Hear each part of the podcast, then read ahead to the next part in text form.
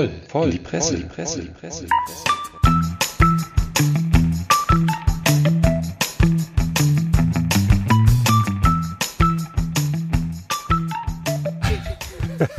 Howdy ho und herzlich willkommen zu einer weiteren Episode voll in die Presse mit den vier Besowskis in den drei Benanza-Bussen. Frohe Ostern, Alaf, was auch immer zu sagen ist. Ihr kennt es alle. Und wir legen einfach los. Der Beef ist in der Mitte. Hallöchen. Der Prollo ist zur Linken. Der Sammer ist zur Rechten. Was ist? Auch was Schönes mitgebracht. Sehr schön.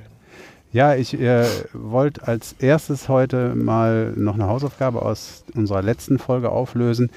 Ähm, Kindergartenwissen, ne, könnte man fast sagen. Also wir sind einfach unglaublich intellektuell, was man ja auch an der Auswahl unserer Artikel sieht. Und ähm, deswegen wussten wir auch nicht sicher, wie das ist mit den Regenwürmern, wenn man die teilt.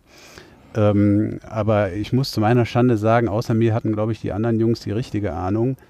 Ähm, wenn man einen Wurm teilt, lebt in aller Regel nur äh, eine Hälfte weiter und das ist die mit dem Kopf. Und das liegt daran, dass das Hinterende einen, Kopf beziehungsweise vor allem einen Mund wohl nicht bilden kann. Ich habe das hier nachgelesen, äh, Zeit Online, geben wir dann auch in die Shownotes. Ähm, da wird so ein bisschen mh, unklar formuliert, ob es nicht auch Fälle gibt, in denen es doch funktioniert, weil sie sagen, ne, ein Regenwurm hat irgendwie 180 ringförmige Segmente und in dem Moment, wo du mehr als 15 äh, davon abhackst, ähm, ist Schreiben die, äh, ist da im Prinzip Schicht. Ähm, bei Geo Online war es dann wiederum, dass es gar nicht geht. Also gehen wir mal einfach davon aus, es, es, es geht nicht, ähm, weil eben der Kopf, der Mund nicht nachgebildet werden kann. Anders als bei der, jetzt Beef, äh, verbessere mich, bei der Schlundschnecke. Fast Schlundsackschnecke. Ach, also das verdammt, ist ja, ja, Schlundsack. zwei Teile. Aber das ist ja bei Menschen manchmal auch so. Wenn das bei einem Regenwurm immer nur das Teil ist, wo das Gesicht dran ist, haben es ja manchmal, vielleicht gibt es das bei Regenwürmern, aber bei Menschen ist das so, du kannst ja manchmal Gesicht und Arsch auch nicht immer zwingend voneinander unterscheiden. Ja, sowohl charakterlich als auch äußerlich. Sowohl als auch, genau. Im Zweifel einfach Essen anbieten. ja, ja, Essen anbieten. Gut, gute Frage. Bevor, bevor ich dann hier jetzt mit meinem ersten äh, unglaublich äh, intellektuell anspruchsvollen und ernsthaften Beitrag starte, ähm, haben wir was zu trinken? Es ist, also mir ist jetzt hier irgendwie äh, doch ein bisschen zu warm. Ich war darauf vorbereitet, dass wir jetzt hier schon so die Osterkälte haben, aber Ja, ich, ich greife mal hinter mich. Ich habe ja hier dieses Auto vollgestopft mit äh, Alkoholiker und Nicht-Alkoholiker und hatte letztes Mal hier diverse Viererpacks für uns besorgt. Also ich würde sagen, du fängst einfach mal an und ich gruschel hier so ein bisschen rum in meiner Tüte ja, okay. und dann siehst du auch gleich, was Es das geht ist. ja nichts über eine Biertüte. Ja, genau, eine Biertüte. Ja, okay, ich, ich starte mal. Ähm, ich starte mal äh, und gebe euch jetzt mal einen, einen Namen ähm, und äh, äh, einer, einer Schauspielerin, die jetzt äh, 63 Jahre alt ist und äh, gerade ihre Memoiren, also ich würde sagen, sie veröffentlicht sie gerade. Sie hat sie also schon geschrieben. Ähm, und ihr sagt mir mal jetzt gerade äh, den, den passenden Film dazu, mit dem ich dann hier den, den Beitrag beginne. Sharon Stone. Basic Instinct. Jawohl, der Ben Cartwright ist anspielbar, auf den ist echt Verlass, was Filme angeht, zumindest, ne? ähm, ja, aufgepasst. Also, sie schreibt ihre Memoiren und äh, gibt wohl äh, immer so ein paar Leseproben, ein paar Seiten an die Presse, damit das äh, ordentlich, damit die die Werbetrommel rühren. Und das könnte aber tatsächlich lesenswert sein, wenn ich jetzt hier so ähm, von NTV ähm, äh, lese, was sie, was sie da so äh, schreibt. Basic Instinct, damit wollte ich starten. Was ist, jetzt kommt die zweite Filmfrage, mal gucken, was ist denn die legendäre Szene bei Basic Instinct? Naja, natürlich der nicht vorhandene Slip. Der, der Beef läuft schon der Sabber runter. Also ich musste das jetzt, er wollte es eigentlich der aussprechen. runter.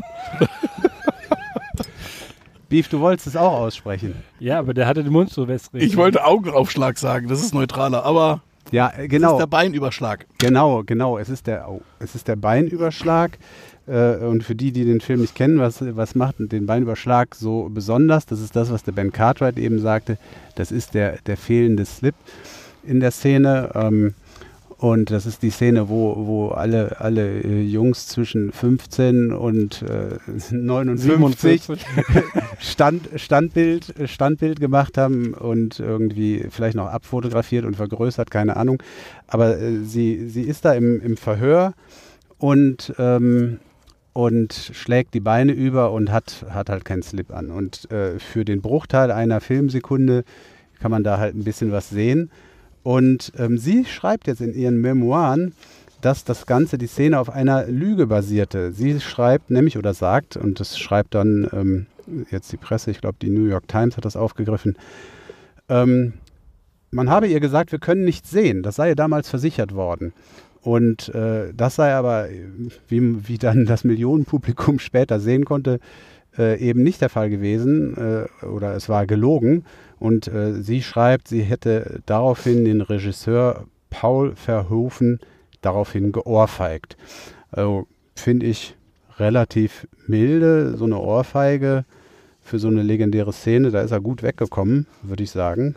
Ähm, andererseits habe ich mich gefragt, ich weiß nicht, Jungs, wie ihr das seht, aber sie wird ja irgendwie anscheinend, ich weiß nicht, wie das so beim Film läuft, äh, aufgefordert, äh, diese Szene ohne Slip zu drehen und gleichzeitig wird ihr gesagt, man sieht aber nichts. Also irgendwie ist da ein logischer Bruch, ich, oder? Ich habe ich hab das auch mal gelesen, ähm, dass die den Slip angeblich deswegen ausziehen sollte, weil das ein weißer Slip war und der irgendwie ähm, mit dem Licht da irgendwie negativ korrespondiert hat. Weil man den dann nämlich weiß nicht gesehen hätte, wäre das einfach im Weg gewesen.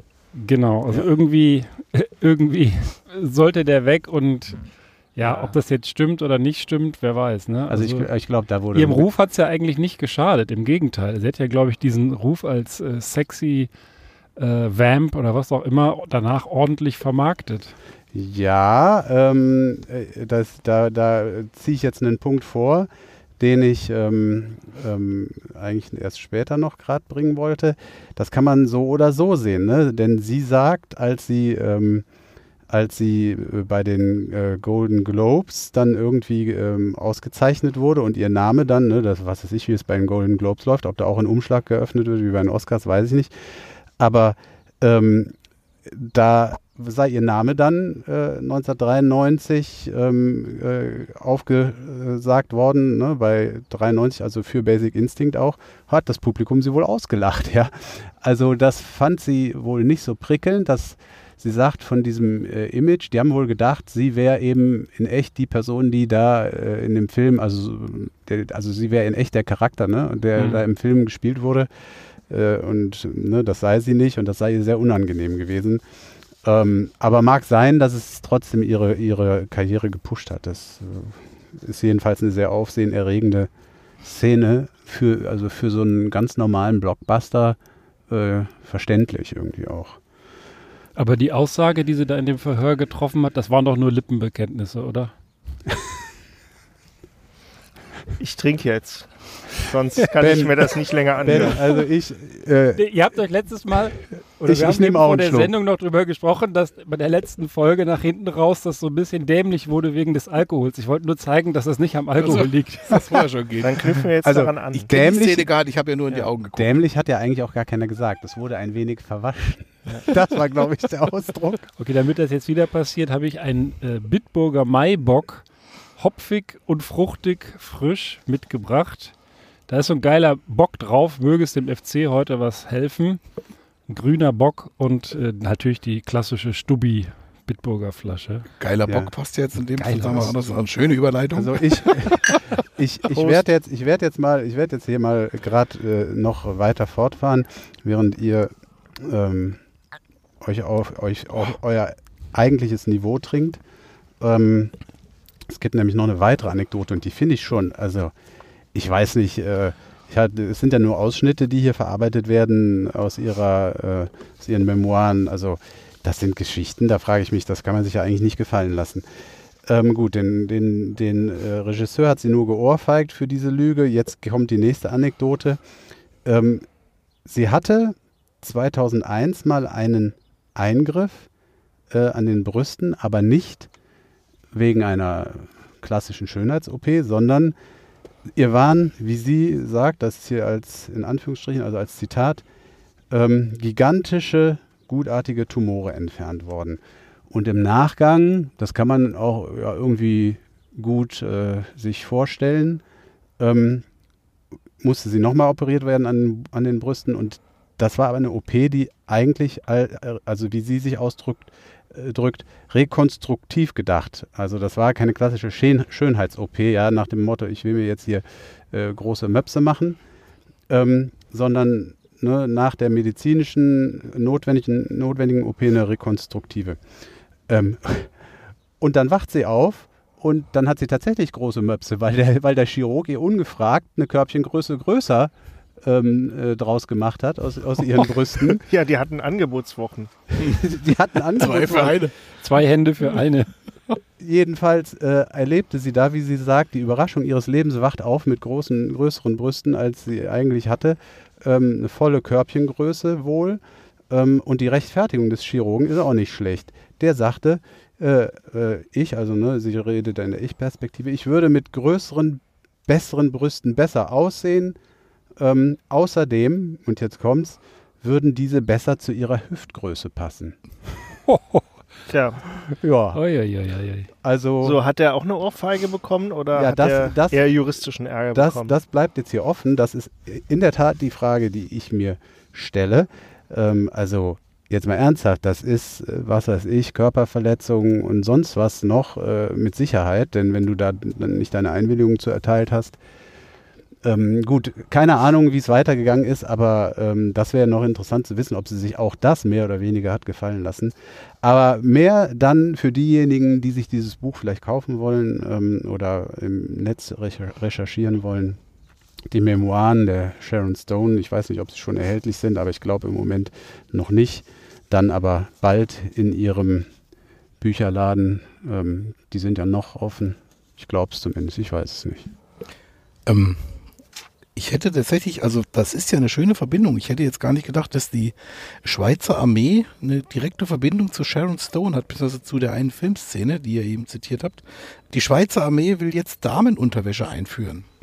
Ähm, das Ironische dabei ist, dass Damen, also Frauen, schon lange in der Armee dienen dürfen. Nur die müssen bis jetzt halt einfach immer Männerunterwäsche tragen. Das war bis jetzt noch nicht vorgesehen, dass da einfach, also dass da einfach Damen- oder frauengerechte äh, Kleidung einfach angeschafft wurde. ja, diese die, Männer-BHs, die drücken ja auf. Die, ja, die drücken auch, ne, genau. Also das ist tatsächlich, ähm, dass die Standarduniform, das ist halt einfach Männerkleidung und Modell für Frauen ist nicht vorgesehen. Es geht Und- um die Uniform, das heißt Unterwäsche hat, Nee, Unterwäsche hat der. Soldat Konkret- selbst mitzubringen. Konkret Männerunterwäsche, Doch, ja. also das ist tatsächlich auch die Unterhose, ähm, dass da einfach keine Damenkleidung vorgesehen ist bei der Schweizer Armee und dass die letzte Uniformbeschaffung halt auch in den 80er Jahren erfolgt sei und da die Schweizer ja durchaus ein ähm, wie soll ich sagen, ein sicherlich in vielen Dingen ein Volk sind oder ein Völkchen sind, was ganz viele Dinge richtig macht. Was so das Thema Geschlechter und so angeht, sind sie tendenziell eher hinterher. Also zumindest mal was das, dass sie die, die, die Gleichberechtigung und so weiter steht jetzt nicht ganz oben auf allen Fahnen da. Das ist schon ganz ähm, erstaunlich. Und wie gesagt, die letzte Uniformbeschaffung ist aus den 80ern und ähm, bisschen wundern sie sich auch, dass ähm, äh, es halt auch wenig Interesse bei den Schweizer Frauen gibt, in die Armee einzutreten. Jetzt weiß ich nicht, ob es nur an der Unterwäsche liegt oder ob das noch andere Gründe haben mag. Was ich gar nicht wusste, ist, weil ich in Olla Zivi bin, dass die Bundeswehr oder die Schweizer Armee auch die Unterwäsche stellt. Also ich dachte immer nur die Uniform und Das heißt, untenrum- wenn dir mal wieder so einer in der Bahn begegnet, in seiner alten Militäruniform, weißt du Bescheid. Ja, dann hat er nämlich nicht nur die Stiefel an von vor zehn Jahren.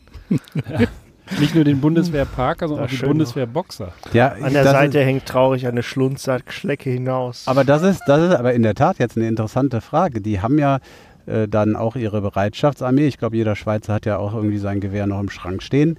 Müssen die dann, wenn sie dann in ihre Uniform sch äh, schlüpfen, ähm, dann auch äh, in die Unterhose, die auch schon 20 Jahre im Schrank liegt, rein? Oder dürfen die dann ausnahmsweise ihre private Unterwäsche anziehen? Das äh, steht jetzt in dem Artikel nicht hier drin, dann müsste ich noch mal ein bisschen tiefer recherchieren, vielleicht bei der Aargauer Zeitung oder sowas. Aber ähm, äh, tatsächlich, äh, wie gesagt, fand ich es trotzdem ganz erstaunlich. Also ich meine, ich finde es jetzt nicht so völlig weit hergeholt, dass wenn ich jetzt, ähm, dass also Schnitte für Männer und Frauen unterschiedlich sind, ist jetzt auch keine völlig äh, neue Erfindung jetzt aus dem letzten Jahrzehnt. Also das ist so ein bisschen erstaunlich. Ähm, und dass da offensichtlich keine Bereitschaft war oder sagen, naja gut, gut, Frauen dürfen kommen, aber irgendwie alles andere interessiert uns jetzt nicht so. Zieht halt an, was da ist. Ist ja noch gut. Das kann natürlich auch sein. Also ich wollte es nur mal so zum Besten geben, weil es halt jetzt kurz passte. Ich will mir das aber gerade gar nicht vorstellen, dass sie seit den 80ern keine neuen Unterhosen geordert haben. Wie sieht das denn dann aus? Ja, das will ich auch nicht wissen. Wie sieht das denn dann aus? Das ist ja schon Ja, Also chemische Kampfstoffe. Dann. gab's gut, man kann sie ja waschen, also das ist irgendwie Ja, ja, schon, aber seit den 80ern? Ja, gab's okay. damals, 40 gab's Jahre. damals schon Boxershorts oder sind das dann noch irgendwelche Eierkneifer? Das, Mit Seiteneingriff. genau, genau, irgendwelche. Na, nee, lassen wir mal. Ja, Sämtliche Wortspiele nicht ins lassen wir weg. Detail. Genau. Ja, zur, zur generellen äh, Leistengegend habe ich auch wieder was im Angebot. Wir haben ja hier jetzt schon eine ganze Serie an äh, Fahr- und Flugzeugen, die auf äh, Karten Penisse zeichnen. Und äh, da möchte ich gerne nochmal dran anknüpfen. Ihr habt ja alle mitgekriegt hier die Geschichte mit dem nicht ganz kleinen, sondern tatsächlich 400 Meter langen Schiffchen, das den Suezkanal für ein paar Tage verstopft hat. Ähm, wer sich erinnert. Ever, Und ever, Ever, whatever, äh, ever given. ever given. So, und äh, technische Gründe oder was auch immer, Nebel. Äh, unabhängig davon hat der fleißige Kapitän es aber aus irgendwelchen Gründen geschafft, vor Eintritt in diesen schmalen Kanal nochmal schön was auf die Karte zu bringen. Und zwar nicht nur einen formschönen äh, Satellitenpenis, sondern auch noch das dazugehörige Hinterteil, wenn man die nötige Fantasie mitbringt. Äh, Also jetzt habe ich Bilder im Kopf. Richtig, Das habe ich äh, zumindest wird es so im, Hinter, äh, im Internet Im äh, kolportiert. Äh, ja, also das, das mit dem Hintern wird, ist tatsächlich äh, diskussionswürdig, aber der Penis ist definitiv da. So, und als er den dann einführen wollte in den Suezkanal, ist er halt stecken geblieben. Ja, ein Problem, das ich aus der Bravo kenne. Da war das eigentlich ja, Dr. Sommer, ne? ja, Dr. Sommer, kann ich mit meinem 400 Meter langen und 59 Meter breiten Stahlpenis eigentlich auch stecken bleiben? Die Antwort ist also ja. Und es ist dann unangenehm. Wenn du krumm kommst. So, besonders, äh, wenn im Kanal viel Verkehr herrscht. So, jetzt ist das Thema doch wieder. Äh, Also das Ich- ist jetzt definitiv der Beleg dafür, dass es keines Alkohols hier in dem Podcast bedarf, um wirklich das, Das Niveau zu das senken. Oder Niveau. zumindest nicht viel. ja, also, ich habe meinen Maibock ja nur angeguckt bisher. Ja, Es ist aber so. Ich habe aber zum Hintergrund, wenn man sich denkt, ach ja, das war ja eine ganz schöne Sache.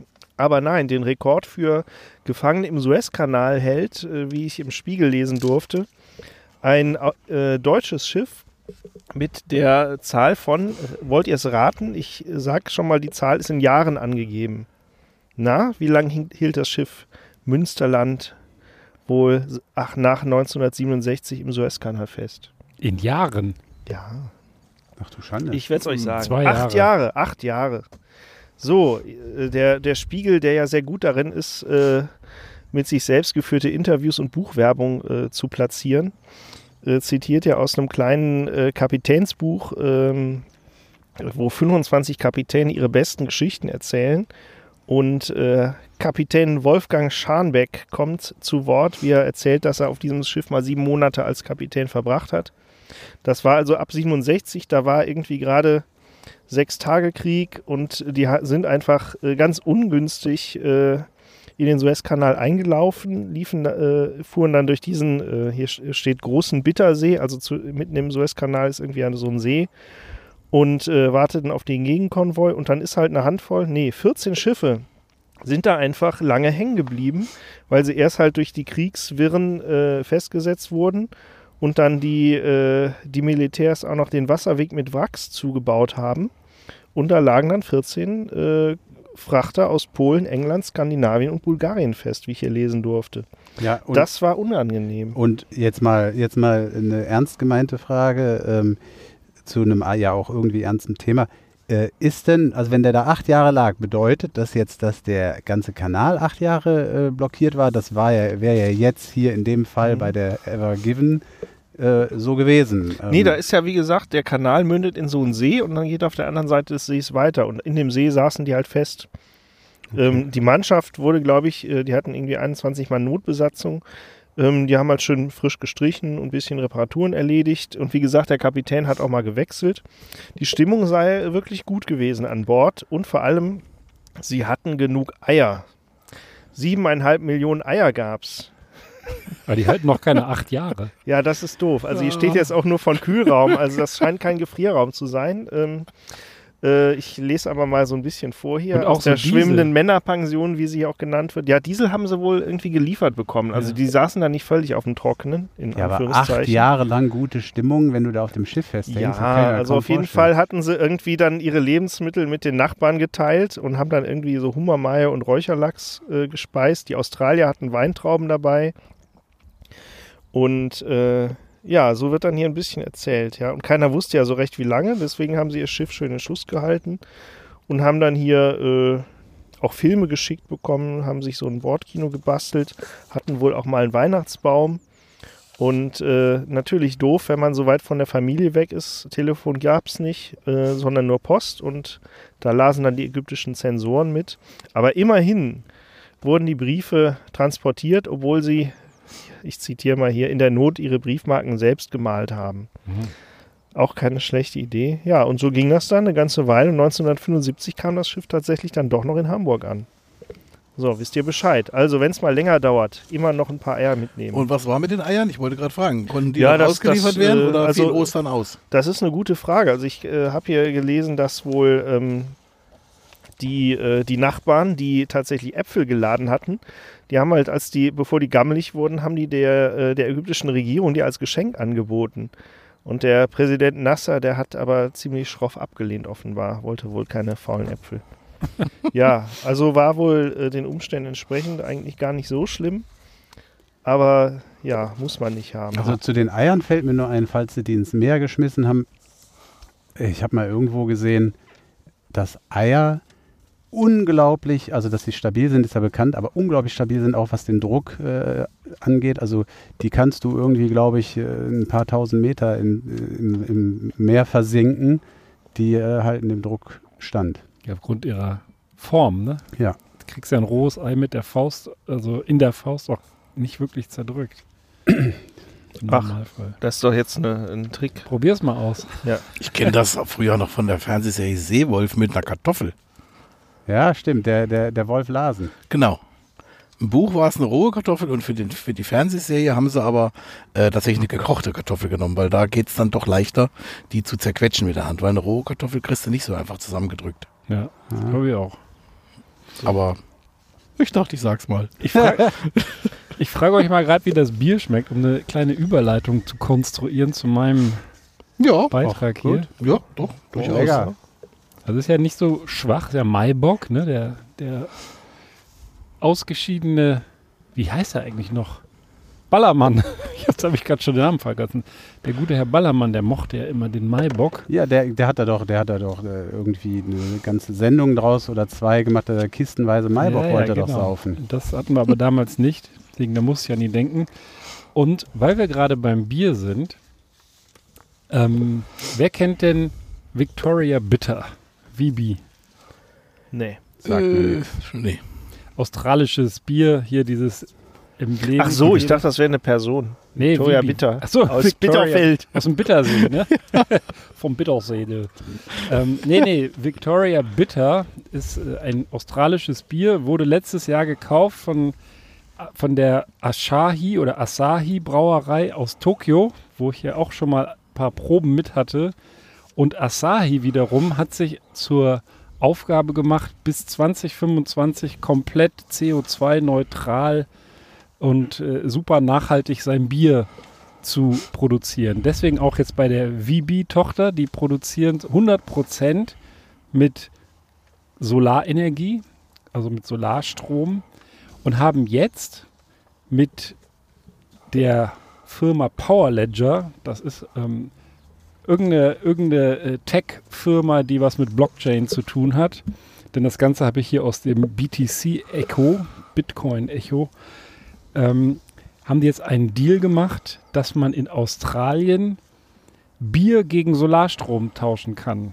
Also der Artikel heißt Victoria Bitter, neuartiger Bierausschank über die Blockchain. Also ne, einfach mal um so ein bisschen hier die, die hippen Themen zu droppen. Blockchain, Bier und das haben die sich folgendermaßen gedacht, du kannst da so ein, so ein Trade-Programm machen. Viele Australier, bietet sich auch an, haben sich eine Solaranlage aufs Dach gepackt und haben dann bei diesen, bei diesen äh, Einspeisungen da noch irgendwelche Reserven. Und ich weiß nicht, wie das, wie das sonst so ist. Hier kann man das ja, glaube ich, irgendwie auch an den Staat verkaufen und irgendwie so in das äh, Stromnetz Ja, einspeisen. dein Betreiber hat halt eine Abnahmeverpflichtung. Ne? Ja, oder so, ja. Ähm, das gibt es vielleicht in Australien auch, ich weiß es nicht, vielleicht aber auch nicht. Aber Vibi bietet denen jetzt an, Strom über die Blockchain wird er dann sozusagen irgendwie an, äh, also zumindest das Äquivalent des Stroms wird dann über, die, über eine Blockchain an VB übertragen und für jeden Strom, äh, Strombetrag im, in Höhe von 30 Dollar, also äquivalent 30 Dollar, aus diesem großen Stromtopf liefert dir VB eine Kiste Bier nach Hause. Das heißt, du kannst deinen überschüssigen Solarstrom an die verticken über eine Blockchain und kriegst dann dafür, einmal im Quartal wird das dann alles aufaddiert, kommt der VB-Laster und schmeißt dir entsprechend viele Kisten Bier vor die Tür. Und das fand ich ganz lustig. Also das ist ähm, jetzt hier nicht besonders, leider, leider, ich habe lange rumgegoogelt, es ist nicht besonders detailliert beschrieben, wie das jetzt genau mit der Blockchain äh, Ja, genau, das hätte mich jetzt noch interessiert, ja. Ja, ich vermute, also ne, das ist ja irgendwo, das Strom kannst du ja nicht in eine Kiste packen und den als Paket schicken. Deswegen wird das irgendwo in der Blockchain, wird wahrscheinlich das, der Gegenwert einfach ver, verbrieft sozusagen und an die übermittelt. Dann ist es ja auch eindeutig zuordnenbar. Da kommen schon wieder irgendwelche Fans und grinsen den Sommer an. Und bei VB kommt das dann an. Die haben dann den Schlüssel, um das äh, wieder auf der Blockchain zu entschlüsseln und äh, klar zu machen, wie viel wie viel äh, Strom da jetzt sozusagen bei Ihnen ankommt. Und wahrscheinlich können Sie dann mit dem Strom dann an der Strombörse oder wo auch immer dann dieser Strom gesammelt wird, entsprechende ähm, Volumina für Ihre Bierbrauerei verwenden und geben dann demjenigen, dem Absender, der ja identifizierbar ist, eine Kiste Bier aus. Finde ich cool. Finde ich, finde ich Ja. eine, Gut, 30 Dollar für eine Kiste Bier ist schon happig. Andererseits, wenn du es eh nicht los wirst, warum Ja. nicht? also da muss es ja Reiz geben. Ich habe auch gedacht, Ich würde ja, 30 also wenn ich, wenn ich den Strom wirklich verbrauchen müsste, würde ich mir wahrscheinlich so eine schöne ähm, äh, Weihnachtsbeleuchtung das ganze Jahr über leisten. Wobei, nee, warte mal, die müsste ja dann tagsüber, ja doch, mit LEDs. Warum nicht auch mal tagsüber leuchten? Das ist ja nicht ganz so Sinn der. Sache, mein Lieber, ne? dass du dann ja, aber Strom bevor es wegkommt, bevor es wegkommt, bevor es schlecht wird. Ja. ja, das müsste man jetzt noch rausfinden, was sonst damit passieren würde. Aber es scheint ja irgendwo einen Anreiz zu geben, sonst würden die das nicht machen. Oder es sind halt einfach Hardcore-Alkoholiker, die auch für 30 Dollar dann lieber sich eine Kiste Bier schicken lassen, als irgendwie von der Weiß Strombörse. jetzt nicht wieder, wo der, wie der australische Dollar steht, muss ich gestehen, aber Ach ähm, ja, stimmt, die haben ja anderen Dollar. ich, keine Ahnung, weiß ich Hm. so gar nicht, aber. Vielleicht ist es dann gar nicht so teuer. Ja, wobei es natürlich dann auch wieder so ein bisschen ähm, auch so, ein, so, ein, so eine Umsatzkurbel ist, ne, quasi. Also ich, äh, ähm, wenn man jetzt sagt, also es gibt ja auch Nicht-Biertrinker und Nicht-Biertrinkerinnen, Ben, tut mir leid, aber Mhm. die dann auch nicht zwingend mit Elefanten unterwegs sind, aber ähm, es ist dann trotzdem ähm, immer so ein bisschen schwierig, wenn du dann nur so in so äh, wie soll ich sagen, in irgendwelchen Naturalien ausgezahlt wirst, die du vielleicht gar nicht willst oder nur in einer begrenzten Menge brauchst. Also ich weiß nicht, wie viel Bier man dann auch kriegen kann. Ja, dann machst du halt Ja. nicht mit, ne? Ja. Ich, ja, ich sehe hier gerade, äh, meine Assistentin schickt mir gerade den Kurs, also 65 Cent für einen australischen Dollar, also mit 20 Euro, sprich 40 Mark, bist du dabei. Ja, aber 20, 20 Euro frei Haus, ne? Das wird ja auch noch Ah, vor die Haustür Ja. gestellt. Gekühlt. Finde ich gut. Ja, schön. Ich hätte tatsächlich ein Thema, was genau das von dir, Ben, also mit dem, mit diesem ökologischen Ansatz und auch das Penis-Thema nochmal aufgreift. Ähm, und das zusammenführt. Das ist sensationell. Und Ökologisch zwar. Ähm, und Penis. ja, genau, mit dem sogenannten Skybrator. Und ähm, Was für ein Ding? Ich mach mal eben mein Fenster zu hier. Oh, äh, animiert dich das so sehr, das tut mir leid. Ähm, nee, es geht, das ist tatsächlich ein Windkraftwerk. Ähm, und ähm, der Witz ist dabei eigentlich, ähm, das schreiben die hier auch, also das äh, habe ich aus der, aus der Süddeutschen, dass die Energiewende bis jetzt ja nicht unter Erotikverdacht stand. Ähm, ähm, alles effektiv, zukunftsweisend, alles wunderbar, aber eher unsexy. Und ähm, jetzt hat der spanische Erfinder David Yanes, ähm, ich hoffe, ich habe es aus, richtig ausgesprochen, ähm, ein neuartiges Windkraftwerk erstellt, das äh, jetzt nicht nur in der, wie hier schön geschrieben wird, also lassen auch nichts aus, das nicht nur in der Fachwelt für Erregung sorgt. Ähm, ähm, weil das Ding wie ein riesiges Sexspielzeug aussieht. Und ähm, es ist halt im Prinzip ein, eine drei Meter große phallische Form, ragt senkrecht in die Höhe, verfügt auch nicht über Rotorblätter oder über sonstige Dinge, sondern ähm, erzeugt über so eine Art elektrischen Kolben Strom, indem er im Wind wackelt, also vibriert. Und, ähm, ähm, und diese Vibrationen erzeugen quasi die Energie. Und ähm, Sie schreiben hier noch, also die, die, die unerotische Verknüpfung, geistige Verknüpfung ist, es erinnert an eine elektrische Zahnbürste oder an einen Massagestab für Erwachsene. Und die britischen Zeitungen hatten dann sehr schnell einen Kosenamen in Form von Skybrater. Skybreak. Es saugt und bläst witzig. der Heinzelmann, wo Mutti sonst So nur blasen kann. Genau. Nee, also das ist tatsächlich ähm, ähm, die viele Kommentare auch äh, on, also in sozialen Medien kamen natürlich, die kamen wohl auch hier, wie die Süddeutsche schreibt, größtenteils von Frauen, ähm, wo es im Wesentlichen um äh, Form und Größe des ähm, des äh, Windkraftwerks äh, ging. Ähm, aber wie gesagt, es wurden auch eben äh, viele wohlwollende Meinungen gemacht, weil natürlich das ist jetzt äh, eher unerotisch, also so ein rotorloses Windkraftwerk natürlich auch für Vögel äh, keine Gefahr darstellt, wie das sonst bei den Rotorblättern ja doch immer wieder mal Thema ist und eben auch kein, kein also kaum Lärm Apropos, äh, produziert. Wo du das gerade sagst mit dem Rotor und die F Gefahr für Vögel. Ich habe letztens ein Video gesehen, glaube bei YouTube.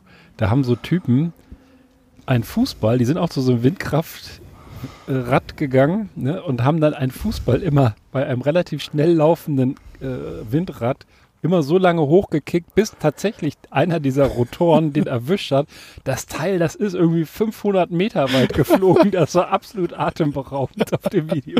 Also wenn das ein Vogel ist, dann ja. kriegt er auch mal eine Aber, Rübe aber, aber, der, aber, aber der Rotor oder das Rotorblatt ist äh, heil geblieben. Das Blatt ist heil geblieben. Das hat sie Ja. nicht mal, also hat nicht mal vibriert wahrscheinlich. Da gibt's doch, das ist jetzt ein völlig anderes Thema, aber da erinnert ich euch vor Jahren noch als die Geschichte, als diese, dieses Flugzeug da äh, mit Triebwerksschaden im Hudson River notlanden musste, Mhm. da in New York. Sully. Und äh, in dem Zusammenhang, also der, der, der ist wohl von Wildgänsen heimgesucht worden. Und es gibt tatsächlich, ist das üblich, dass so bei Triebwerktests, ähm, ja jetzt vielleicht keine echten Wildgänse, aber so Äquivalente dann da durchgejagt werden. Also die Frage, wie groß muss der Vogel sein, bis die Turbine Schaden nimmt, das ist ja nicht von der Hand zu weisen. ja, die werden ja ne? extra, glaube habe ich mal zumindest irgendwo aufgeschnappt, extra so angeschliffen, dass sie den Vogel äh, zerhäckseln, bevor der in, hinten in die Turbine ja. Dumm nur, wenn du von so einem besonders fetten Wildgansschwarm Wird das denn dann auch, ist das denn nachhaltig dann auch diese Technik? Wird dann das Gehäckselte auch irgendwie aufgefangen und irgendwie noch verarbeitet? Ja, das ist Hühnerfrikassee. Das wollte du sagen, dann nur Vorsicht beim, beim Gänsehackkauf, Ja. ne? Also dann irgendwie. Vorsicht, Vorsicht beim Gänsehackkauf. Da, da, Gänsehack habe ich ja schon oft gekauft. Ja, vor allem gerade wenn aus Freilandhaltung Ja, draufsteht. ja, Ja. genau. ne? aber, Das wird dann mit der Schöpfkelle aufgesammelt. Freilufthaltung. da, aber da, da, Frisch turbiniert. Also das ist mal wieder eine, eine traumhafte, ungewollte äh, äh, Überleitung. Ich wollte nämlich ein Update geben zu einem Thema, was wir schon mal hatten, was der Ben Cartwright hier auch öfter mal als eins der besten äh, Beiträge unseres Podcasts bezeichnet hat, nämlich äh, ich möchte ein Update geben zum Laborfleisch. Hm. Ähm, wir, haben, wir haben mal darüber gesprochen, vor einem Jahr oder so, dass es in Israel ein Startup gibt, das ähm, aus, aus äh, Tierzellen, aus echten Fleisch, Muskelfleischzellen, ähm, ähm, Fleisch im Labor züchtet. Also da, da wird nur eine Zelle äh, eben entnommen dem äh, Tier und dann äh, wird daraus eben sozusagen ein Steak. Und äh, äh, tatsächlich ist es so, dass das erfolgreich läuft, dieses Startup. Es hat jetzt äh, ein, auf NTV ein, ein, sozusagen ein Update dazu, ein Video gegeben. Das könnt ihr in den Shownotes, dann könnt ihr euch das anschauen. Ähm, die haben, äh, haben da ein erstes äh, äh, Restaurant für, für Testessen ähm, eröffnet.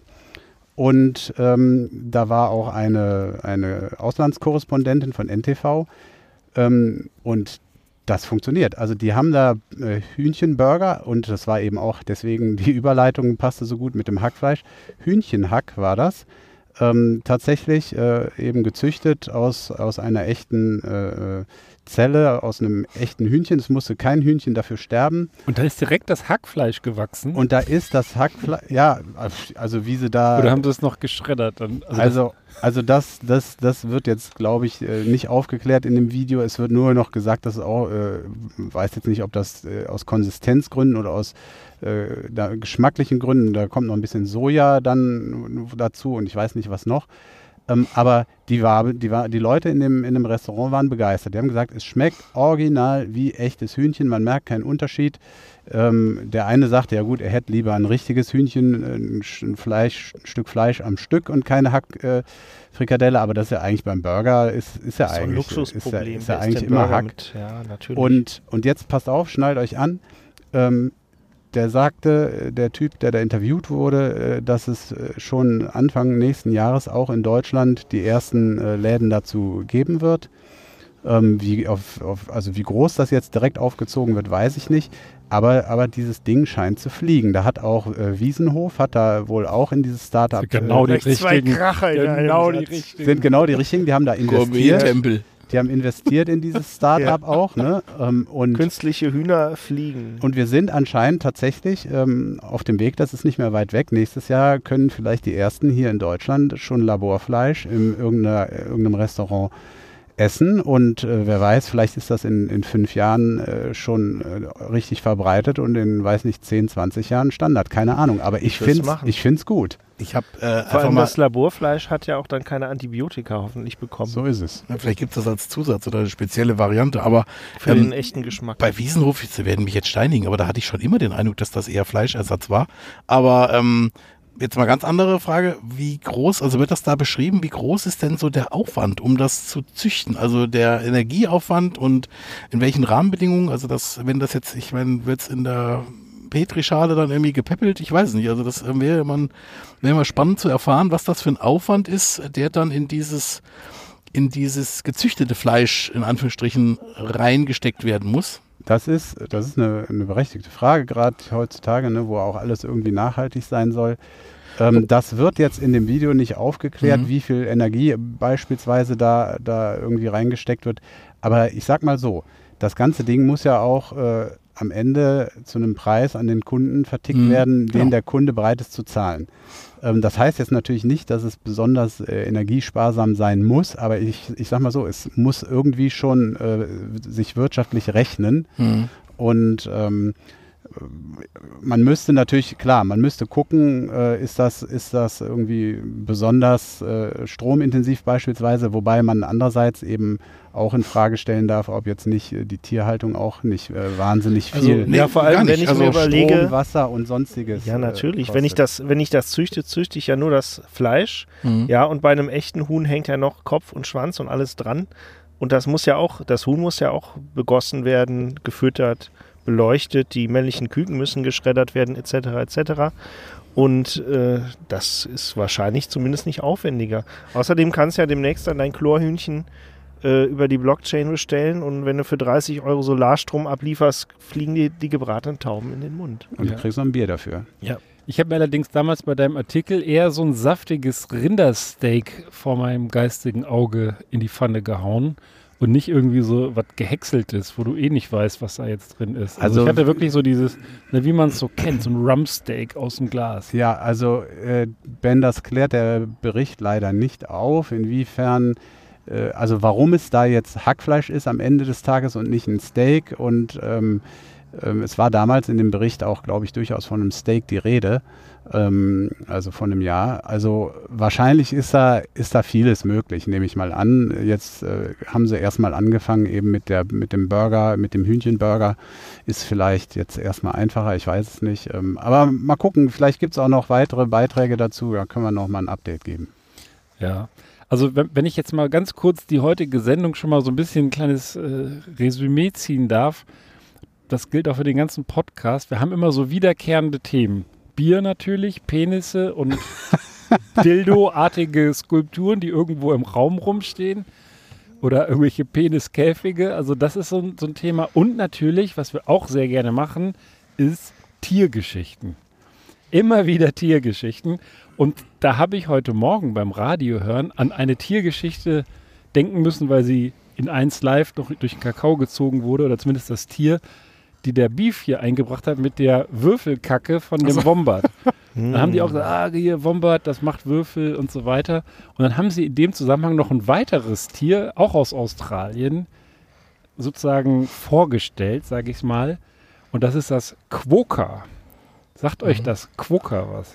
Ich habe den, Oder Namen mal Quokka. gehört. Ich hab den Namen mal gehört, aber ich könnte es jetzt nicht zuordnen. Also der deutsche Name ist wenig vorteilhaft. Kurzschwanzkänguru, da wären wir wieder beim Penis-Thema. Ähm, Kurzschwanzkänguru lebt vorwiegend auf Rottnest Island, was Rattennestinsel heißt, im Südwesten von Australien. Und fährt Porsche. Fat Porsche, nee.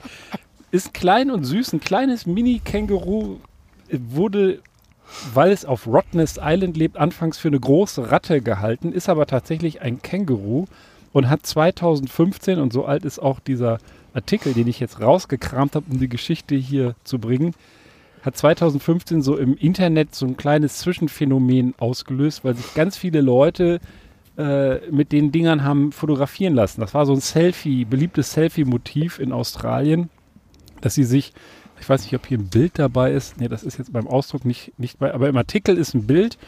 Schaut euch das mal an, da ist so, so eine typisch grinsende Truller mit der Zunge im Mundwinkel, so TikTok-Fresse mit so einem Quokka abgebildet und das hat hier diese Pia Heinemann, Ressortleiterin Wissen von der Welt, zum Anlass genommen, mal das Quokka ein bisschen zu beleuchten. Und ich habe mir das deswegen reingezogen, weil das hat neben anderen Eigenschaften auch eine ziemlich geile Eigenschaft, die ich gleich erwähnen werde. Aber diese Frau Heinemann, die sagt, warum Quokkas in Wahrheit fiese Gesellen sind. Ne? Die sagt so, die haben charakterliche Probleme, sind jetzt so ein Internetphänomen, sehen super süß aus, sind aber eigentlich voll die fiesen Gesellen. Zum Teil, weil sie eben den Leuten nachstellen, die haben ihren kompletten Lebensrhythmus umgestellt, um tagsüber, obwohl sie nachtaktiv sind, von den Leuten was äh, zu fressen, schnorren zu können. Sind auch sehr gefährlich. Also sie sehen zwar ganz süß aus, können aber ordentlich kratzen, beißen und boxen, wie so diese großen Kängurus auch. Also da, wenn man da jetzt ein schlecht gelauntes Quokka erwischt, dann haut ihr das einen auf die Nase. Und jetzt kommt die geilste Eigenschaft, und das ist auch die, die sie heute Morgen neben der Würfelkacke vom Wombat bei 1 Live verballhornt haben, ist, wenn das Quokka, ist ja ein Känguru, ne? müsst ihr euch vorstellen, typisches Känguru, wenn das Quokka in Gefahr kommt durch Menschen oder beispielsweise Füchse, die, sie, die es wohl jagen, dann nimmt es sein Junges aus dem Beutel und schmeißt das in Richtung von, der, von dem Angreifer. Das sitzt dann da und macht Geräusche, und zwar so schnarrende Geräusche, so wie ein Baby das halt macht, wenn es aus dem Bett geworfen wurde. Und dieses schnarrende Geräusch lockt dann halt den Feind an oder äh, lockt, lockt den Feind dann auf das, auf das Kind. Und die Mutter kann in der Zeit abhauen. Also, also Okay. kurz zusammengefasst, das ist also, äh, um mit den Worten von, von Hank zu sprechen, äh, der ja letztes Mal dabei war, ein debil aggressives Stalker-Känguru. Stalk, Stalker, Stalker Känguru tatsächlich auch, weil es stalkt wohl auch die Menschen, äh, eben um die Nahrung zu bekommen, verfolgt die teilweise richtig und ist aber auch ein ziemliches Arschloch eigentlich, zumindest die Mutter. Wenn es Druck kriegt, dann schmeißt, dann opfert es lieber sein Kind als sich selber. Und das ist wohl auch der Grund, das hat ein Forscher namens äh, Matt Hayward rausgefunden, warum nur jedes zweite Quokka-Kind überhaupt überlebt. Okay, also Ja, de gut. debil aggressives Stalker-Arschloch-Känguru. Richtig. Und kein süßes, kleines Internetphänomen, wie es eigentlich Ey, das ist ja, das, das ist ja mal eine Verteidigungsstrategie. Ich schmeiße mit meinen Kindern um mich. Ja, die haben meistens, glaube ich, nur eins im Sack, aber das ziehen sie. Das ist der berühmte Quokka-Hut-Trick. Kommt, kommt der Fuchs und dann rennt das weg, dann nimmt das so, das stell vor, du fährst mit dem Kinderwagen irgendwie, dann kommt irgendeiner und du rennst weg vom Löwen und dann nimmst du halt dein Baby und schmeißt das hinter dich und dann frisst der Löwe das Baby und dann kannst du in Ruhe abhauen. Also normalerweise ist es in der Tierwelt ja so, dass die, dass die Mütter, ich weiß nicht, ob es auch die Väter sind, jedenfalls die Elterntiere, ihre Brut, ihre nach, ihren Nachwuchs wirklich äh, bis aufs Blut verteidigen. Und äh, also ja, also das ist wirklich also, äh, Arschloch. Ja. Also die sagen hier zur Ehrenrettung des Quokkas, dieses Verhalten, das Kind aus dem Beutel rauszunehmen und von sich zu werfen, wenn Gefahr droht, das ist wohl bei Beuteltieren generell recht üblich. Also auch andere Beuteltiere machen das wohl, wahrscheinlich weil sie dann schneller laufen können. Oder Ja, das so. habe ich auch gerade gedacht. Das ist äh, so ein bisschen auf der Flucht, so alles von sich werfen, was einem vielleicht Ja. äh, behindert. Das ist ja, Ja, auch das- gut zur Hand, das Tier dann. Hast Ja, das ist ja auch so- voll Munition dabei. Ja, man kann ja dann auch, äh, kann ja rückschließen vielleicht, also es gibt ja deswegen auch so wenige 100 Meter Sprinter mit einer riesen Wampe. Weil, also, ich meine, die können sie ja nicht wegwerfen. Und äh, deswegen bist du offensichtlich schneller mit ohne Wampe. Ja. Mit Apropos ohne Wampe. Wampe. Ihr habt ja schon das nächste Bier aufgemacht. Ja. Budweiser. Ja, sehr gut. Hervorragend. Aber ein richtiges. Prost. Ja, Prost. Prost. Dann immer Tschech Lager. Sonte oder so. Uh, das hört sich gut an. Da. Aber Ja. vielleicht ist das ja auch, muss man ein bisschen immer, also ich glaube, auch in der Tierwelt ist ja oft dann auch vieles nicht so romantisiert, wie es vielleicht manchmal in der Übertragung auf Menschen oder so ist. Also sonst, wenn es halt den ganzen Tag nur so ums karge Überleben geht, dann Aber äh, wundern tut es mich trotzdem, weil wie der Sammer schon sagt, Ja, ja. eigentlich ist es ja auch, zumindest das, ja, die, man muss die, die Tiere nicht vermenscheln, aber zumindest der Welpenschutz und dieses, diese äh, Erhaltungstrieb der eigenen Art und so weiter, der ist ja den Tieren schon eigen. Ne? Die werden Gut, ja sogar umgekehrt- aggressiv. Wenn natürlich die Mutter gefressen wird, hat das äh, Kind wahrscheinlich auch, Auch keine kaum Chance. Überlebenschancen. Das Ja, stimmt. so Dann ein bisschen. Sehr rationaler, aber richtiger Ja, Gedanke. genau. Und ich meine, es gibt ja Quokkas offensichtlich schon länger. Also prinzipiell funktioniert die Strategie ja. Also Ja, blöd aber das nicht so klingt. richtig gut, weil die sind auf der Liste der vom Aussterben bedrohten Tiere. Ah, okay. Tatsächlich leben vorwiegend nur noch auf diesem Rottnest Island. Ähm, Weil und so ja, stehen unter Naturschutz. Weil jetzt viele Fressfeinde auch irgendwie eingeschleppt wurden von außerhalb, die es vorher nicht gab, oder? Ja, das, das stand jetzt hier so nicht. Also ich glaube, eine gewisse Gefahr sind tatsächlich auch die Menschen. Autos überfahren. Mal, dass also Ja, die, die, Menschen für Tiere eine Doch, Gefahr doch. wären. Also das ist, also jetzt aber das ist auch echt mal ähm, anders. werden hier auch explizit genannt Füchse und Menschen. Ah, das sind so okay. die Gefahren, wo das Quokka das kleine Beachte die wegschmeißt. Reihenfolge. Ja. Und du darfst auch keinen Quokka von Rottnest Island entführen, was wohl im, ne, das ist ja Internet-Hype, haben wohl tatsächlich auch Leute versucht, Quokkas da mitzunehmen, weil die ja so klein und süß sind, so Taschenkänguru. Selbst kein Junges, was weggeworfen wurde. Ja, Vielleicht, aber egal ob jung oder alt, musste eine Wahnsinnsstrafe von 220 Euro zahlen. wenn Na dann aber, also das ist Wie aber groß, wie groß sind die denn?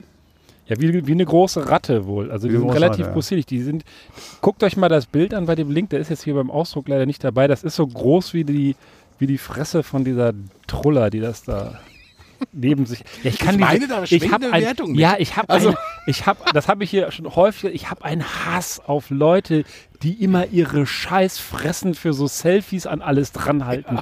Egal wo ich gehe und stehe, immer sind da diese bekackten Idioten, Männlein wie Weiblein, die dann immer so den Arsch in die Kamera strecken oder das dumme Gesicht und dann am besten jetzt noch diese TikTok-Zunge, wo dann immer da, so irgendwie die Zunge so raus, ne, äh, so irgendwie so draufbeißen. Das siehst du jetzt auch immer überall. Und immer derselbe be bekackte Scheiß, ja, das regt mich so tierisch auf. Ich werde da echt aggressiv. Und genau so ein Foto ist das von 2015 wohlgemerkt. Also selbst da war das schon so. Und die Quokkas, ja, ich würde mich ja kaputt lachen, wenn es dann mal der Ollen eine boxt, ne? Wenn es ja so schön boxen kann, so pow, so richtig schön auf die Zunge. Immer Oder einfach so. in, die- in, in die Fresse. Ja, ich, äh, ich, ich sehe es genauso. Ich also unterschreibe das eins zu eins, was du eben gesagt hast. Also dieses Ja, Jetzt habe ich mich auch wieder im Griff. So, jetzt, jetzt ja dieses, wieder runter. dieses, dieses Instagram-Grinsen geht mir auch am Sack. Aber ich muss jetzt mal auch hier sagen, dass wir hier von, von Benanza, wir, wir sind ja echt auch äh, Natur- und Tierfreunde. Ich muss sagen, wenn wir hier noch ein bisschen länger äh, unsere Folgen machen, ich werde hier noch zum Ornithologen. Also es ist, was hier an Vögeln unterwegs ist, äh, hier am Assi-Parkplatz, Ja, stimmt. Unglaublich. Die ganze, ganze, ganze äh, Bande von Tauben. ist hier gerade eine Bande gelandet. von Tauben, Elstern und äh, ich weiß nicht, auch sehr äh, so ein bisschen äh, nicht die typischen Stadtvögel, richtig äh, bunte Exemplare, die ich überhaupt nicht kenne. Also wir Ja. sind hier, wir sind hier, ja, wir sind auch Vögeln ist ja auch oft, äh, was mit Vögeln haben wir ja auch immer gerne in der Sendung. ja, äh, richtig. Oh, Wenn, wenn der, der, der, der ist jetzt voll gegen die darauf noch einen Schluck geknallt. Bier. Nein, aber Ah. wir sind, wir sind wirklich ein ökologisch wertvoller Podcast. Das muss man einfach mal Ja, es hat festhalten. nur noch niemand vom World Wildlife Fund bekannt. Oder von irgendeiner Bier Association. Das kommt, das kommt. Küt noch. Ich habe mal eine Frage an euch. Stellt euch mal vor, ihr seid irgendwie in der italienischen Mafia zugange gewesen, habt da so ein paar Dinger gedreht, auch größere, habt euch jetzt in der Domrep zur Ruhe gesetzt, äh, seid da quasi untergetaucht und jetzt ist, sitzt er am Strand. Was macht ihr denn dann eigentlich so auf Dauer? Was kann man denn da so anstellen? Am Strand Am An- Strand in der in der Domrep Uhren kaufen. Uhren kaufen. Ja, in der Don Domrep, da gibt es Sonne, da gibt es sicherlich, wenn du die Kohle hast, auch nette Leute, die du dir zu Partys einlädst und dann lässt es dir gut gehen. Ich hätte jetzt Ja. Strandburgen gebaut. Kann man machen. Ja, oder zum Beispiel auch ein, äh, so ein Koch-Podcast auf YouTube oder sowas. Ein bisschen Kochvideos. Natürlich das Gesicht immer verdecken, ne? sonst äh, nicht, dass da noch einer guckt. Ja, und so war es dann auch. Wir haben, ich habe ja tatsächlich äh, aus dem Internet, frisch aus dem Internet für Sie jetzt hier, das hat sich nämlich auch so ein Ndrangheta, wie spricht man das aus, so ein Mafioso gedacht, der nämlich genau da untergetaucht war und es sich da gut gehen ließ. Der hat nämlich aus Hobby oder Langeweile, hat er gekocht auf YouTube, hat das dann hochgeladen und äh, hat immer geguckt, dass das Gesicht nicht guckt. Und das war auch gut so. Und irgendwann, ja, haben sie ihn hops genommen. Warum? Weil Kochen am Strand verboten ist. Nein. Weil sie ihn an den Händen erkennen konnten. Warm. Äh, Tattoos, Tattoos. Richtig, Pizza richtig. Mafia. Der Typ hat einfach, äh, wurde anhand seiner Tattoos identifiziert. Und äh, ja, dann stand nicht nur die Polizei, sondern direkt ein kleiner Aufmarsch vor der Tür.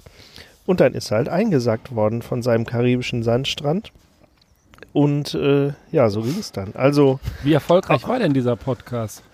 das ist Nee, leider nicht- nicht, nicht Podcast, nachzuvollziehen. äh, ich Video. Mich auch, Video. Ich habe mich auch nicht getraut, den zu suchen, weil nicht, dass ich da in Verbindung gebracht werde.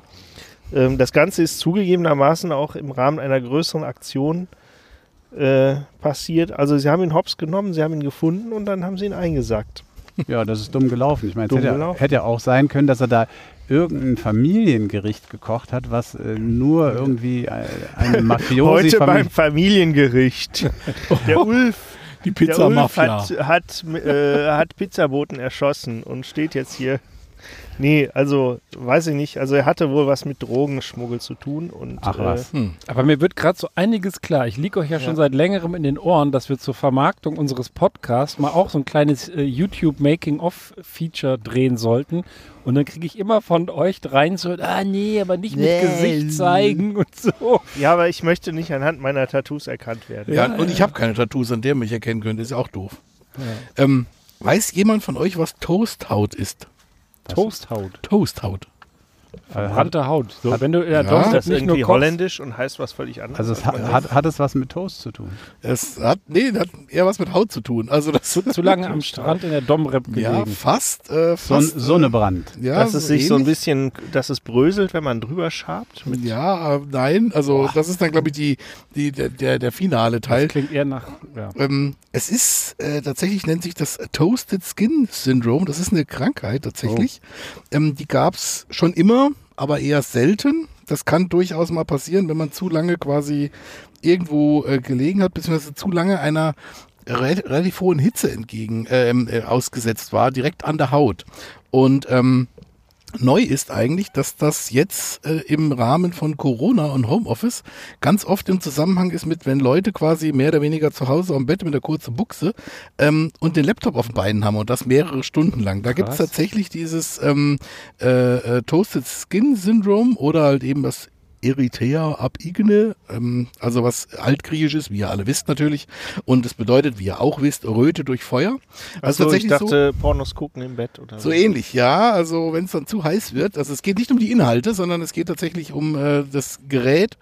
Und das sind so bräunliche, netzartige und ungefähr geldscheingroße Strukturen ähm, auf dem Oberschenkel quasi, weil da die, der Laptop halt sitzt. Und ähm, wenn man es zu lange macht, geht's halt auch nicht mehr weg. Das ist tatsächlich ein Problem. Es ist jetzt keine, keine, keine Einschränkung im Sinne von, dass man dann, dass die Haut da abstirbt oder sowas, aber es sieht halt einfach scheiße aus. Auch so ein Und- Corona-Langzeitschaden, ja. Ja, ne, So das ein ist Jahr Homeoffice mit dem Laptop auf dem Schoß. Und kann dir das auch mit der, mit der Wärmflasche passieren oder was? Das oder? kann dir theoretisch auch mit der Wärmflasche passieren, wenn du da quasi mehrere Stunden und über längeren Zeitraum, also musst dann wirklich lang und viel Wärmflasche quasi auf der Plauze oder auf den Oberschenkel oder wo auch immer haben.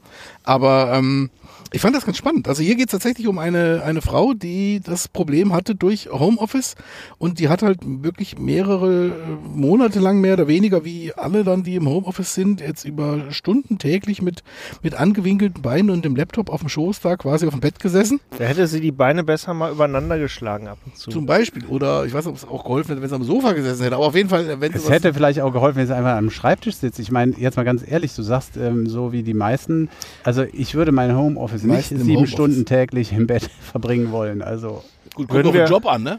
Aber ja, okay, okay, okay, da, da gebe ich, dir- da geb ich dir recht, das ist dein Punkt, aber, äh, aber ansonsten, also irgendwie so ein bisschen ergonomisch ist ja schon auch eher äh, ja, angenehm. Ja, durchaus. Also wie gesagt, ich, ähm, also das, das, wie, wie viele, da bezog sie eher aufs Homeoffice. Also dass man jetzt, in, also dass man in die Situation im Büro kommt oder in der Firma, sonst irgendwie ist ja eher tendenziell unwahrscheinlich irgendwie, sag ich mal, weil, also ich weiß nicht, wie es in euren Büros aussieht, aber bei mir stehen einfach wenig Betten rum. Und ähm, ähm, aber wie gesagt, das ist äh, in dem Fall ähm, fand ich ganz spannend, dass das Ja, ich habe immer, ich habe früher mal ge, gelesen und deswegen das auch nicht gemacht, dass wenn man den Laptop so auf den Schoß legt, ist das nicht gut für deine, für deine Nüsse, für deine, für deine Ja. Fortpflanzungsfähigkeit. genau well done irgendwann. Ja, weil Ja, die, die hängen ja auch dann extra- warm tatsächlich und dann, wenn du dann quasi deinen Sack kochst, dann äh, kannst du keine Kinder mehr äh, kriegen oder vielleicht auch noch Schlimmeres und das alles, was Ja. damit zusammenhängt,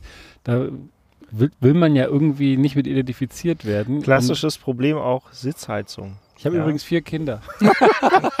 Nein, aber vielleicht sollte weiß- ich mal, vielleicht sollte ich mal anfangen. Und einen Sackkocher. Wer, wer weiß, wie viele du hättest, wenn du nicht deine Klöten zu Hause Ja, genau. Laptop Kocher hier. würdest. Ja. Ja, also wie gesagt, das nur so am Rande, ganz kurz noch, um es einfach noch mal ein bisschen, das gibt es tatsächlich schon länger, das äh, wurde erstmals als Hitzemelanose von äh, 1911 von einem deutschen Dermatologen äh, beschrieben und gibt es auch zum Beispiel als erste Berichte von so Arbeitern an Torföfen in England oder sowas, aber auch bei Schmieden, Lokomotivführern, Menschen an offenen Feuern, also Stahlkochern, was auch immer, Bäckern, gibt es das hin und wieder. Bei Bäckern und Köchinnen ist das zum Beispiel auch an den Unterarmen oft und gilt da auch als Berufskrankheit. Hm. Ja, aber Bäcker macht ja so ein Toasthaut auch noch Sinn. Aber Ja, und aber, aber kein Homeoffice halt. Also Nicht so richtig. Ja. wie bei Metzger. Homeoffice im Metzger hm, geht so. Wollt ihr, wollt ihr vielleicht, bevor der Sammer noch irgendwie wieder seine versauten Quickies oder sowas raushaut, nochmal so ein bisschen was fürs Herz hören? Und zwar, da muss ich den Prollo als Computerexperten fragen, The Elder Scrolls 5 Skyrim, nicht Sky, äh, was war das hier? Pacific Sky, Atlantic Rim? Nee, was hast du eben hier? S- Ja, Skybrater, sondern Skybrater, ja. Skyrim. Skyrim. Kennst du das? Von der Ferne. Ich habe es selber nie gespielt, Okay.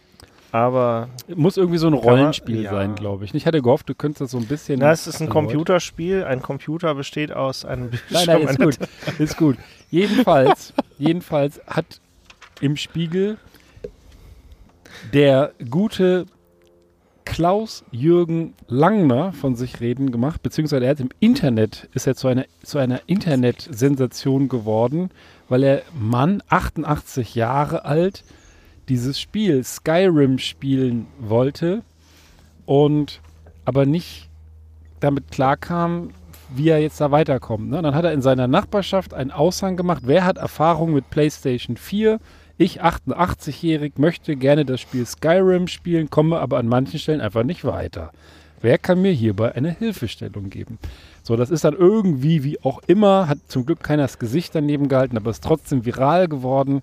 Und dann hat der Spiegel den guten Mann mal besucht. Und dann hat sich hier ein Artikel ergeben, der, den ich gelesen habe und wo man feststellen muss, dass das ein ganz interessanter Typ eigentlich war. Oder ist, er lebt hoffentlich noch. Der Artikel ist nicht so alt, denn der hat ganz dolle Rückenschmerzen irgendwie und hat das Computerspielen angefangen, weil ihm das dann die Schmerzen nimmt. Also im Sinne von, dann ist er abgelenkt und vergisst diese Schmerzen. Und dann hat er erst überlegt, ob er seinen Computer, er hat schon mal ein anderes Spiel gespielt, keine Ahnung, Morrowind, kenne ich auch nicht, aber das hat er dann durchgesuchtet, nachdem er das verstanden und dann wollte er halt The Elder Scrolls äh, spielen und hing dann da irgendwie in so einer Anfangsszene fest. Ne? Um da hinzukommen überhaupt, war, musste er aber dann sein PC, oder galt es dann so, dass er den PC vielleicht ausrüstet, äh, das ist auch scheißegal, aber der Nachbar, der, der 59-jährige Nachbar Heinz hat ihm dann geholfen. Ja, mein Nachbar Heinz. Ja, der, der, der, der Klaus Jürgen wollte halt Computer spielen und es wäre teurer gewesen, diesen Computer aufzurüsten. Dann ist der 59-jährige Nachbar Heinz hingegangen, hat dem Klaus Jürgen eine PlayStation 4 gekauft mit dem Spiel, die Elder Scrolls Skyrim Variante. Dann hatten sie aber schon Probleme, irgendwie das Teil irgendwie richtig zu installieren. Ich wusste gar nicht, dass man da irgendwie groß was installieren muss. Das haben sie dann aber noch irgendwie geschafft und haben dann äh, angefangen zu spielen und hingen dann da irgendwo fest. Lange Rede, kurzer Sinn. Spiegel ist dann da hingefahren, hat den Langner interviewt und haben dann so ein bisschen auch über das Leben von dem gesprochen. Und das, das wollte ich jetzt eigentlich kurz sagen. Der ist 33 in Schlesien geboren, ärmliche Verhältnisse aufgewachsen und dann schreibt er hier, meine Mutter hat mir aus einem Mehlsack einen Tennisanzug geschneidert. Sie wollte, dass aus mir etwas Besseres wird, dass ich unter die Leute komme. Und das hat er dann auch, glaube ich, ganz gut geschafft. Er ist Rechtsanwalt geworden und ist sozusagen schon einmal in der Zeitung gewesen, weil er einer der Pflichtverteidiger des RAF-Mitglieds Margit Schiller war, 1976, also Pflichtverteidiger wohlgemerkt. Und dann ist auf sein Büro ein Brandanschlag ver verübt worden, wahrscheinlich in Zusammenhang mit dieser Pflichtverteidigung. Und dabei ist eine seiner Mitarbeiterinnen ums Leben gekommen. Und er hat dann im Anschluss die Pflichtverteidigung, äh, ist davon entbunden worden und hat auch irgendwann aufgehört, als Rechtsanwalt zu arbeiten und hat, das finde ich halt geil, hat dann sich von, von dem Geld, was er noch hatte, einen Wohnwagen gekauft, hatte noch 6000 Mark übrig und ist dann fünf Jahre mit dem Wohnwagen durch Europa gefahren. Also auch damals schon einfach mal so komplett alles geändert und hat sich dann auf diesen Reisen das Motto gegeben, mach das, was du denkst. Ne? Und das ist wahrscheinlich auch so der Gedanke, der ihn dann dazu ge gebracht hat, dieses Spiel zu spielen. Ja, liebe, liebe Hörer, wenn ihr wollt, dass das Ben-Mobil, äh, der Benanza-Bus, demnächst mal ein bisschen auf Reisen geht, kommt doch einfach mit einem kleinen Molotow-Cocktail vorbei, um den lieben äh, Benanza-Ben zu motivieren. Aber nicht das, nicht das Auto. Nee, das. Au- das Auto bitte unbeschädigt lassen. Wir sind ja nicht am 1. Mai in Berlin. Naja, also Ja, cool. Ein ganz interessanter Typ, Mhm. der ist dann, der hat dann sein Leben ein paar Mal umgeworfen, hat auch Bilder gemalt und äh, immer das gemacht, was er eigentlich wollte und dann eben auch mit 88 PlayStation 4 zu spielen. Und um das Ganze auch zu einem versöhnlichen Ende zu bringen, es wurde ihm auch geholfen. Über den Aushang doch oder über den Aussang oder wahrscheinlich vielleicht sogar über die äh, virale Geschichte. Irgendein Vogel hat es halt Der fotografiert Spiegel. hat es wahrscheinlich. bei. Nee, nee, der Spiegel ist ja nur deswegen auf den aufmerksam geworden, weil es bei, keine Ahnung, irgendwo, irgendwo, äh, wahrscheinlich Twitter oder Facebook oder sowas hochgeladen wurde, was er da in der Nachbarschaft, in der Nachbarschaft mit 100 Exemplaren hat Ja, er cool. und natürlich sein Kumpel, wie hieß er noch? Heinz. Klaus Jürgen und der Heinz. Heinz. Der Heinz ist dann losgelaufen, hat es in der Nachbarschaft verteilt. Ja, aber jetzt mal Allein ehrlich. das ist doch schon schön. Ja, Ja, ist Ja, großartig. 100 Jeder sollte so einen Heinz 100, haben. 100 Zettel musst du erstmal aufhängen. Ja, Ja. Hat er, wenn du einen Heinz hast, Ja, jeder 50. ja. Ja, aber ist ja cool. Ja, ich finde das natürlich witzig. schöne Also, Geschichte, ja, finde find ich. Also, Mit 88 ja, einfach, warum denn nicht? Ja. Nicht sagen, dieser neumodische Scheiß. oder sich verweigern, sondern einfach sagen, ich gucke mir das mal an und Ich mach bin mal. sowieso der Meinung, wenn wir alle irgendwann im Altenheim landen, dann wird da gezockt, dann gibt es da LAN-Partys. So wie früher. Oder wie bei schlechten Filmen, man sitzt im Altenheim und muss dann sich mit Elvis und sonst was rumschlagen, wie bei Ja, Ja, aber mit dem echten Elvis. Ja. Bahotep, genau. Und Der der Dement- Elvis und der Mumie. und genau. der Mumie, genau. Der Sammer und schon, schlechten äh, Spezialeffekten. Richtig. Ich stelle mir vor, dann Sammer ist schon leicht dement, versucht bei Tetris den Endgegner zu finden. Und dann, dann hat man einfach Spaß. Das ist doch auch schön. Ja, man muss ja nicht Genau. immer um, äh, ich muss zugeben, ich habe den Artikel auch gelesen. Ja, man muss ja nicht immer äh, die, die Gefahr suchen oder das, den großen Kampf, sondern man kann sich auch mal die Landschaft angucken. Ja, oder, ja oder auf so einer virtuellen Parkbank einfach schön sitzen. du kannst auch eine Flasche Bier trinken ohne Zähne. Das ist super. Also insofern, Ja. Ja, aber ich finde es einfach geil, dass, dass Leute auch nicht aufhören, irgendwie ein Leben zu leben Mhm. und danach zu leben, was ihnen Spaß macht und worauf sie Bock haben. Selbst wenn sie sozusagen Rechtsanwalt sind, da wird er auch einen gewissen Lebensstandard haben und dann einfach zu sagen, boah, Rechtsanwalt jetzt hier, ne, nach der Geschichte einmal War er dann eher Linksanwalt? So. Er war Pflichtverteidiger. Oh, das heißt, er, meine Ich wollte nur mit einem Karl. Ich wollte doch nur den Quickie vom Sommer einleiten mit einem kleinen Karlauer. ach so. Ja. Er nicht statt Karl? Was, was, was macht ihr eigentlich, wenn ihr mit dem Auto an der roten Ampel steht? Dann denke ich an meine Einkaufsliste. Na, ich bin auf jeden Fall nicht Auf einer Grün von diesen warten. Typen, die immer so Zentimeter für Zentimeter immer die Bremse loslassen und äh, Kupplung kommen lassen und äh, so auf die Linie zurollen. Ja, okay. Also Viele popeln übrigens auch, glaube ich. Ja, das, das stimmt. Ja. Ja, Das es, gibt- es stimmt. gibt, es gibt, es gibt, Anwesend natürlich nicht, aber alle anderen. es gibt noch eine, es gibt noch eine ganz, ein ganz anderes Phänomen und zwar ist das in, in, in Ulm gesichtet worden. An einer roten Ampel sprang ein 19-Jähriger ähm, aus seinem Auto raus und machte neben seinem Wagen Liegestütz. Also kann man auch mal Hm. machen. Ein, ein Auto, was irgendwie daneben stand, war anscheinend eine mehrspurige Straße. Ein anderer Autofahrer hat ihn dabei angefeuert und er machte da fleißig seine, seine Liegestütze. Blöd war nur, dass, dass zufällig genau an der Kreuzung auch eine Polizeistreife stand, die dann natürlich gleich hin sind und äh, ähm, ihm dann tatsächlich einen Platzverweis äh, erteilt haben. Und äh, diese Meldung dann auch, äh, haben sie dann noch viral geschickt, äh, mit der Überschrift Straße mit Fitnessstudio verwechselt. Ja, also Ach, der war gar nicht mit dem Auto da. der war schon im Auto da. Ja. Aber ich habe da nie ein Schild Aber stehen, dann- wo es, wo es verboten ist an der Kreuzung, dass ich da Liegestütz mache. Da gibt es Ja. keine Beschilderung für. Ja, keine Beschilderung, das stimmt, ne? Aber wahrscheinlich findet man es schon in der Straßenverkehrsordnung, wofür die Straße eigentlich da Wenn ist. es rot ist. Ah, was, nicht, was nicht verboten ist, ist erlaubt. Tja. Ja, Also so kann man es auch sehen. bekloppt. Nee, und was, also jetzt mal, weswegen haben die ihm Knöllchen ans, ans Bein gedrückt oder an äh, die Oberarme oder wo auch immer hin? Ja, weil er da Liegestütz gemacht hat. Äh, also er, er behindert ja auch den Verkehr. Das ist eine Verkehrsbehinderung, würde ich mal sagen. Und, und dann hat er halt einen Platzverweis gekriegt. Das ist so ähnlich wie äh, Schiri, ne? wenn Rote Karte. rote Karte, ja, verschwinde hier, hier hast du nichts mehr verloren. Ab ins Auto, fahr Okay. weiter. guck Aber nicht, guck warum nicht so der das doof, gemacht fahr hat? weiter. Warum der das gemacht hat, weiß man nicht. Nee, aber das, äh, das, da- hier wird auch die Frage gestellt, ob das jetzt Imponiergehabe war oder Bewegungsdrang. Ich wette, Ähm. das war auch wieder so ein scheiß TikTok oder YouTube-Gedöns. Aber überleg mal, Challenge. dir Hatte der die Zunge im Mundwinkel? Ja. Irgendeine Challenge Aber auf wenn, wir, wenn ich mir mal überlege, wenn ich an jeder roten Ampel, an der ich stand, Liegestütze gemacht hätte, dann könnte ich heute Liegestütze. Vielleicht sogar mehr als fünf am Stück. Das wäre ja geil. Ein Sprollo. Das, äh, Ja. Ich kann mir auch nicht vorstellen, du Liegestütz, das passt. da wäre ja nicht Prollo Ferrari, wäre Arnold Ferrari. Also ich muss, glaube ich, die Sendung jetzt abbrechen. Mir, mir ist irgendwie danach ein paar Liegestütze zu machen. Ah, Ich weiß es nicht.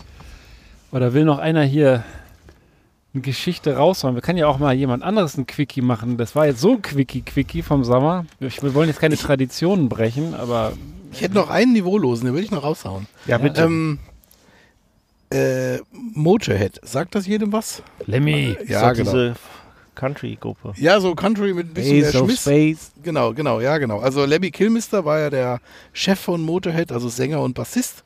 Und der ist vor fünf Jahren gestorben, äh, an Krebs irgendwie. Ähm, und ähm, ja, und jetzt, äh, jetzt fünf Jahre nach seinem Tod ähm, haben treue Weggefährten, also man muss da vielleicht dazu sagen, er war Zeit seines Lebens auch Sammler von irgendwelchen Kriegsdevotionalien. Auch gerne also, so Nazi-devotional. Genau, all so ein Krempel irgendwie und er war jetzt, glaube ich, kein Nazi, ich habe es jetzt nicht in der Tiefe recherchieren können, aber ich glaube, er hat einfach nur irgendwie von Stahlhelm bis sonst was allen Unsinn gesammelt. Ähm, genau, und jetzt fünf Jahre nach dessen, nach seinem Tod, ähm, er ist dann auch eingeäschert worden, ähm, hat er quasi, haben Freunde, besondere treue Weggefährten, haben Teile der sterblichen Überreste des Musikers erhalten in Form einer Patrone. Das heißt also, ist quasi die mit Asche, mit etwas Asche von Lemmy gefüllte Patrone, ist an verschiedene Leute geschickt worden und ähm, Patronenhülsen quasi und ähm, äh, das ist dann ähm, quasi an, an verschiedenste Leute geschickt worden und auf seine Verfügung hin, äh, eben auch fünf Jahre nach seinem Tod, ähm, dass das äh, ähm, rumgeschickt wurde. Und da denke ich mir, jetzt kommt noch ein dritter Tiefflieger, der hat den Schuss nicht gehört. Also finde ich irgendwie schräg. Nee, Was ist auch, also geht? auf keinen Fall schräg. Ja, natürlich ist das schräg, aber, aber ähm, jetzt mal ehrlich, äh, der Typ war ja auch schräg. Also insofern, das passt doch total. Also ich finde, es passt gut und theoretisch könntest du damit auch ein Geschäft für deine Hinterbliebenen machen. Ne? Ich meine, äh, ein, eine Patrone mit, mit Lemmys Asche oder Nee, es ist wohl für Lau verschickt worden. Also es geht jetzt eher, es ist wirklich nur an, an Freunde und Bekannte, ob jetzt die Dinger, ich habe jetzt nicht gegoogelt, ob die bei Ebay irgendwie schon versteigert werden jetzt irgendwie, aber das äh, kann ich nochmal klären. Aber ähm, ja, ich weiß ja nicht. Ich weiß auch nicht, ob ich es haben wollte. Ja, ich kannte aber- jetzt Lemmy auch nicht persönlich. Na, wenn die Alternative ist, in so einem, äh, in so einer Kiste in einem Loch vergraben zu werden, warum nicht? Ich finde es cool, Ja. irgendwie. Also es kommt auch an, wenn er, wenn er halt so ein Ex-Mafia-Typ wäre, hätte er den Leuten die Patrone direkt zwischen die Augen Oh. serviert. Aber nee, ist doch eine, ist doch eine Maßnahme. Warum nicht? Also ich würde es nicht unbedingt in so einer Patronenhülse haben wollen und auch nicht unbedingt von ihm. Aber ähm, ich könnte mir vorstellen, also ich weiß nicht, äh, hier in Deutschland ist es wahrscheinlich gesetzlich nicht zulässig, aber Nee. ich könnte Nee. mir schon vorstellen, dass irgendwo äh, in irgendwelchen äh, sehr gesetzlich sehr liberalen Ländern, dass da, dass da vielleicht tatsächlich Asche verkauft wird. Ja, du Also musst vor allem, kannst du ja deinen Lebensabend damit finanzieren, dass du die äh, Patronenhülsen schon mal verkaufst, bevor du das Zeitliche segnest. Ja, genau. Oh, du bist clever, ey. Jetzt ist noch ja mal, natürlich. noch mal einen raushauen. Asche mit Asche machen. Aber da brauchst du gar nicht weit zu fahren. Also in den Niederlanden ist das durchaus erlaubt. Also hier in Deutschland ist es tatsächlich äh, gesetzlich nicht erlaubt. Da darfst du, dürfen quasi nur Bestatter oder eben Leute mit besonderer Zertifizierung dürfen dann auch so Urnen durch die Gegend fahren oder verbringen oder sowas. Was kostet denn so ein Bestatterzertifikat? Das kann doch nicht so schwer sein, Keine oder? Ahnung, müssen wir mal klären irgendwie. Vielleicht Benanza, Benanza Bus, äh, Podcast und Bestattung. Bestatter werden. Aber, ähm, aber äh, in den Niederlanden ist es tatsächlich, da kannst du dann Onkel Erich oder Onkel Lemmy ähm, kannst du ja da auf den, auf den Kamin stellen oder Auch wo auch mal, immer als, hin. auch mal als Feuerwerk hoch oder ist dann da die Grenze erreicht? Das weiß ich nicht. Auch warum nicht? Also ich glaube, du kriegst ihn einfach mit, was du dann damit machst, ist erstmal wurscht. Eine schöne Seebestattung. Oder wie bei Oder hier beim Elon Musk in so eine Rakete mit hoch. Ja, die explodiert auch. Ähm, das ist bei, ich glaube, du äh, meinst jetzt auch Film nochmal? Ja, ja, ja, wie heißt es Ähm, ich komme? Big Lebowski. Big Lebowski, genau, wo sie da gegen, leider der- gegen den Wind. Dem Lebowski die ganzen Kumpel in den Bart streut. genau. Tja, Also Walter. Die, die Asche gegen den Wind ausgibt. Walter. Traumhaft, Ja. ja. Von Hill 51 und so. Wunderbare Szene. Vietnam-Trauma. Ja, das Genau. habe ich gerade vor Augen. Ja, das ist. Das ist übrigens ein empfehlenswerter Film, die nur mal am Rande. Ja. Vielleicht enden wir statt mit einem Quickie einfach demnächst immer mit einem Filmtipp. Ja, Ich hätte jetzt auch schon wieder Lust, den Film zu sehen. Ja. Big Lebowski ist großartig. Juti, dann frohe Ostern allerseits. Heute ist Ostersamstag, aber Ja, morgen. wenn ihr es hört, Wir ist trinken- Ostern Wenn vorbei. ihr Wir es hört, trinken- sind die Eier gefunden. Genau, wir trinken statt einem, statt einem White Russian noch den, den, das Budweiser aus. Richtig. Stimmt, der White Russian. Übrigens sehr leckerer Drink. Und wo wir gerade dabei sind, wenn die ganze Corona-Kacke vorbei ist und es den Laden noch gibt, in Dresden gibt es ja auch ein Lebowski oder wie die Dresdner sagen, das Lebow. Und da wird tatsächlich die ganze Zeit der Film gezeigt und White Russian kredenzt und allerlei andere Devotionalien zur Schau getragen. Kann man auch sehr empfehlen. Also ich freue mich irgendwie darauf, den Lockdown irgendwann mal hinter uns zu lassen. Für heute lassen wir nur den Podcast hinter uns, Jungs. Bis bald. Macht es gut, liebe Hörerinnen und Hörer. Wir sind raus. Macht's gut.